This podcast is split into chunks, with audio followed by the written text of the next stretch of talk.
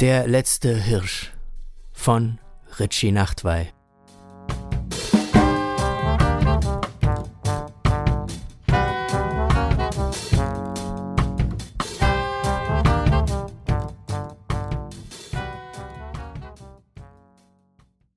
Derek Otter sitzt mit seiner Schwester Melanie vor der Tagesschau. Ein erschreckender Bericht zum Internationalen Tag gegen weibliche Genitalverstümmelung.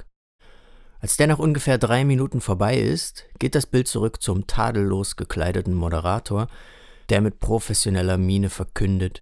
In der Fußball-Bundesliga trennten sich der SC Freiburg und Fortuna Düsseldorf mit einem torlosen Unentschieden. Derek lässt eine Pranke auf die Fernbedienung niedersausen und patscht unkoordiniert im näheren Umkreis des roten Knopfes darauf herum. Ich kann es nicht glauben, dass sie solche völlig unangebrachten Übergänge. Ich meine, kann man da nicht einen anderen, ernsten bis irgendwie neutralen Bericht dazwischen? Das kann doch nicht. Dann wird der Bildschirm schwarz und Derek lässt sich verstört gegen die Sofalehne fallen. Er atmet einige Male schwer und sagt, ab hier ist die Sendung eh nur noch Grütze. Und das Wetter, naja, wie soll es morgen schon werden? Ein Streifen Grau am Horizont an einem ansonsten grau vermatschten Backdrop von Himmel. So müssten Sie das Wetter mal beschreiben. Da klingelt Melanies Handy. Sie schaut auf das Display. Marvin.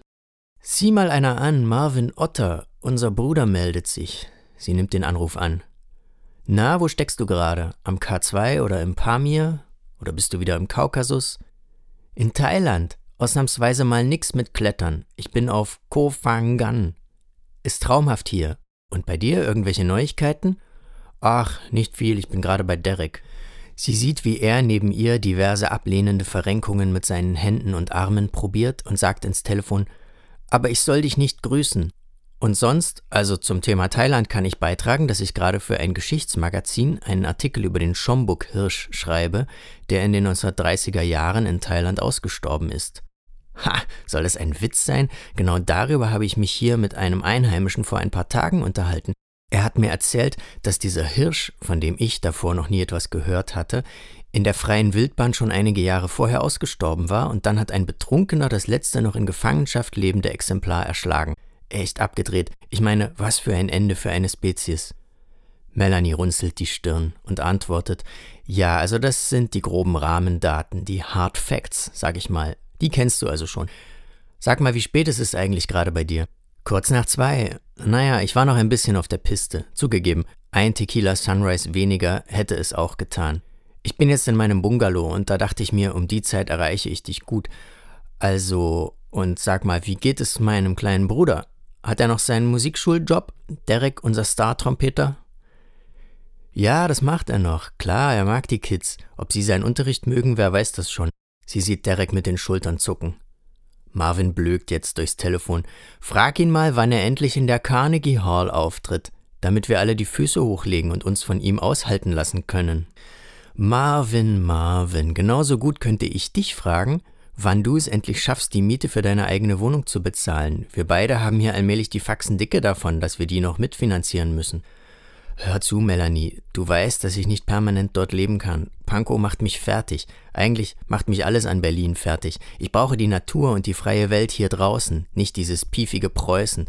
Und ich bin nicht fähig, einen festen Job auszuüben, das weißt du auch. Ich habe es ja probiert, aber ich gehe ein, wenn ich jeden Tag in irgendeinem Büro antanzen muss. Das ist nichts für mich. Wenn ich wollte, würde mir jeder Arzt oder jede Ärztin ein Attest ausstellen, wo genau das drinstehen würde. Marvin Otter geht ein, wenn er jeden Tag ins Büro muss. Melanie spürt erste Krampfpunkte aufkeimen und sagt, naja, was auch immer. Aber wozu dann die Wohnung, Mann? Das habe ich dir doch schon tausendmal erklärt. Ich brauche die Gewissheit, dass ich in meiner Heimatstadt theoretisch einen Rückzugsort habe, und zwar in Form meiner eigenen vier Wände. Kein peinliches WG-Zimmer oder so ein Firlefanz. Ja, ja, der feine Herr Otter. Melanie schüttelt den Kopf. Ach so, Derek hat übrigens einen Erfolg zu vermelden. Du kennst ja seine Jazzband, die er schon seit Jahren hat. Ein einziges Mal warst du, glaube ich, auch auf einem Konzert vor vielen Jahren. Moment, ich wiederhole das entscheidende Detail, ein einziges Mal. Ja, okay, worauf willst du hinaus? Ja, ja, das kommt jetzt, aber pass gut auf, denn ich erzähle es nur ein einziges Mal. Sie hört Marvin schwer atmen. Derek fuchtelt neben ihr eine unverständliche Choreografie. Sie schaut zu ihm, zieht die Augenbrauen hoch und hebt die freie Hand angewinkelt und mit der Handfläche nach oben zeigend, als würde sie ein unsichtbares Tablett darauf tragen. Derek winkt ab und signalisiert mit seinem Blick etwas, das zwischen Was soll's, ist doch eh alles egal und der Typ versteht sowieso nicht, wovon du redest, anzusiedeln sein dürfte. Also, dein Bruder Derek, fährt Melanie fort, hat mit seiner Jazzband einen fetten Auftrag bekommen, Musik für einen Werbespot zu produzieren. Und zwar für eine berühmte Automarke. Wirklich? Und welche, wenn ich fragen darf? Wartburg? Du wirst das schon noch ernst nehmen, spätestens wenn du am Fuß des nächsten 7000ers stehst und feststellst, dass dein Konto im Dispo ist und dir 500 Dollar für die Besteigung fehlen. 8000er, Melanie. Darauf muss ich bestehen. Und ja, ich weiß, ich habe den Bogen zuletzt gehörig überspannt, irgendwie scheint niemand mehr Fotomodels buchen zu wollen. Ja, oder eines dieser Models scheint irgendwie nicht mehr arbeiten zu wollen. Wie auch immer. Ich kann den Namen der Automarke nicht am Telefon sagen. Du weißt, ich bin extrem abergläubisch und ich hätte Bedenken, dass die Sache platzt, weil vielleicht jemand über die Telefonleitung mithört und mich verpfeift oder ach, was weiß ich. Natürlich ist das total albern, aber da habe ich halt einen Tick. Irgendjemand hört immer irgendwo mit und notiert jedes Detail. Sie sieht zu Derek, der mit dem Zeigefinger gegen seine Stirn tippt. Marvin spricht jetzt leise und langsam, aber ich bin derjenige von uns, der sein Leben nicht auf die Reihe kriegt. Melanie, wir haben 2021. Solche Dinge gibt es nicht mehr auf der Welt. Mehrere Sekunden der Stille vergehen, dann fährt Melanie fort. Wenn du es sagst. Also gut, ich gebe dir einen Tipp mit der Automarke. Der Name reimt sich auf Perpedes. Jetzt ruft Derek laut von seinem Platz aus. Und es ist nicht Saab. Marvin kichert. Also gut, ich verstehe. Du hattest Latein in der Schule, du bist die Schlaue von uns. Aber im Ernst, das freut mich zu hören, das mit dem Werbespot. Ob sowas erstrebenswert ist, steht womöglich auf einem anderen Blatt. Aber hey, that's life. Man muss zusehen, wo man bleibt. An das Konzert von Dereks Jazzband erinnere ich mich übrigens noch sehr gut. Saukoole Musik. Im Publikum saßen leider nur zehn Leute und die haben sich nachdenklich am Kopf gekratzt. Melanie antwortet, naja, allemal besser als 300 Tage im Jahr an irgendeinem Strand zu liegen und sich an der Kokosnuss zu kratzen. Das sehe ich anders. Aber ich gelobe Besserung hinsichtlich meiner Autarkie und ansonsten muss ich mal allmählich an der Matratze horchen. Morgen steht wieder ein langer Tag am Strand bevor und die nächste Cocktailparty will auch gefeiert werden, wenn du verstehst. Ich denke, ich verstehe. Pass auf dich auf, Marvin. Gut gehen lässt du es dir sowieso. Ja, und grüß mir Derek. Ich weiß, er will es nicht hören, aber mach es trotzdem. Richte ich aus. Ich glaube, er hört es lieber, als du denkst. Und wahrscheinlich auch, als er selber denkt. Irgendwann werdet ihr euch wieder versöhnen. Und wenn ich euch dabei auf die Sprünge helfen muss, wäre ja nicht das erste Mal. Ciao, Marvin. Ja, vielleicht hast du recht. Ciao, Melanie. Sie schaut Derek an, der auf dem Glastisch vor sich einige Kulis sauber parallel anordnet. Nach einer Weile fragt er, und, was hat er zu erzählen? Thailand, Cocktails am Strand, keine Modelaufträge zur Zeit. Um viel mehr ging es eigentlich nicht. Ich glaube, er brauchte nur mal eine vertraute Stimme von zu Hause.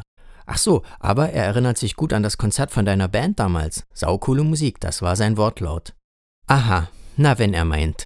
Wieder die zuckenden Schultern. Hey Mann, nimm dir das nicht so zu Herzen. Ich weiß, dass er damals ein Arschloch war, als er mit dem kompletten Gewinn eurer kleinen Firma durchgebrannt ist. Wenn er wenigstens endlich zugeben würde, dass er mich betrogen hat. Dereks Gesicht läuft rot an. Alles an ihm wird zu Anspannung, als würde er einen Freeze für eine Live-Show üben. Er wird irgendwann auf dich zukommen, du wirst sehen, und dann wird er es zugeben und sich bei dir entschuldigen, vielleicht nicht in den nächsten Jahren, aber irgendwann. Versuch ihm trotzdem zu vergeben, und wenn du es nur für dich machst. Ich weiß, damals ist viel Geld verloren gegangen durch sein Verschulden, aber ich meine, du hast doch jetzt einen guten Job und stehst ausgezeichnet da. Aber sowas tut man doch seinem Bruder nicht an, was er da abgezogen hat. Und übrigens, du musst es ihm gegenüber nicht so darstellen, als würden wir beide seine Bude bezahlen. Sag ihm ruhig, dass du das allein schulterst. Er soll wissen, dass er von mir keinen Cent mehr kriegt. Und zu meinem Job, dass ich damit ausgezeichnet dastehen würde, kann ich so nun nicht gerade unterschreiben. Es ist okay, ich beklage mich nicht, aber unter ausgezeichnet verstehe ich was anderes. Er setzt den Schnabel der Teekanne an, die vor den beiden steht, und trinkt einen langen Zug. Dann feuert er einen Rülpser in Richtung der Mattscheibe, auf der vor wenigen Minuten die Tagesschau mit diesem inhaltlich zweifelhaften Übergang den Grundstein für seine üble Laune gelegt hat, und sagt anschließend, dieser, er stockt und scheint nach der richtigen Wortkategorie zu suchen. Dann ächzt er, dieser Sunnyboy. Ich hätte ein anderes Schimpfwort erwartet, aber gut, ein Sunnyboy ist er allemal und zwar mit allen Sunnyboy-Implikationen. Aber übrigens, nach Thailand will ich irgendwann auch mal. Was sagst du, soll ich dir meinen Entwurf des Artikels über den Schombuk-Hirsch vorlesen? Auf andere Gedanken zu kommen, schadet uns bestimmt nicht. Ja, gerne, leg los. Du hast recht, das führt alles zunächst mit Marvin. Melanie geht zu ihrer Tasche und kramt eine Weile, bevor sie einen schwarzen Pappumschlag herauszieht. Diese Tasche, die ich mir hier neu gekauft habe, ist wirklich ein Raumwunder. Derek schaut sie komisch an. Warum müssen Behältnisse andauernd diesen Zusatz Raumwunder bekommen, wenn doch das Konzept Platz bieten ihre ganze Daseinsberechtigung ist?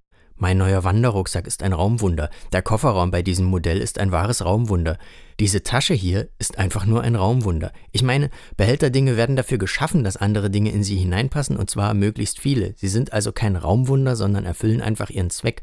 Warum kaufst du sonst eine Tasche, außer vielleicht aus Stylegründen? Aber das dürfte bei deiner dort. Also naja, ach was auch immer. Melanie blättert konzentriert in ihren Textseiten, dann schaut sie auf und geht zurück zum Tisch. Dort angekommen sieht sie, wie Derek zwei Zeilen auf einen Zettel schreibt. Was schreibst du denn da, wenn ich fragen darf? Nichts Besonderes, nur einen kleinen Vers, der mir gerade einfällt und den ich Marvin irgendwann in 20 Jahren mal auf eine Geburtstagskarte schreiben werde. Ich sitze auf dem Sonnendeck und saufe mir die Laune weg. Melanie grinst. Die Postkarte, auf die du das schreibst, braucht auf jeden Fall kein Raumwunder zu sein. Dann klappt sie ihren Umschlag auf und breitet einige Seiten auf dem Tisch aus. Sie sind durcheinander, ich muss das kurz sortieren. Also was du vorab wissen solltest, der Schomburg Hirsch war ein sehr soziales Wesen. Er hatte zwei Geschwister, die er total mochte und mit denen er viel unternahm. Sie kochten gemeinsam fuhren zusammen in den Urlaub, meistens an den Strand nach Phuket. Dort spielten sie Volleyball und Uno. Er war mit seinen Geschwistern nicht immer einer Meinung, aber trotzdem hatten sie eine tolle Zeit miteinander. Ja, ja, schon klar, du bist der perfekte Familienmensch und versuchst permanent die Wogen zu glätten und den Frieden wiederherzustellen. Ich will nicht sagen, träum weiter, aber ganz so leicht, wie du es dir manchmal vorstellst, ist es halt in Wirklichkeit nicht. Melanie sagt etwas zu laut. Ich stelle mir überhaupt nichts leicht vor und erzähl mir mal nichts von Wirklichkeit. Aber gut, lassen wir das Thema. Soweit waren wir eh längst. Sie nimmt eines der Blätter und beginnt zu lesen. Warum der Schomburg-Hirsch aussterben musste. Eine soziobiologische Abhandlung von Melanie Otter.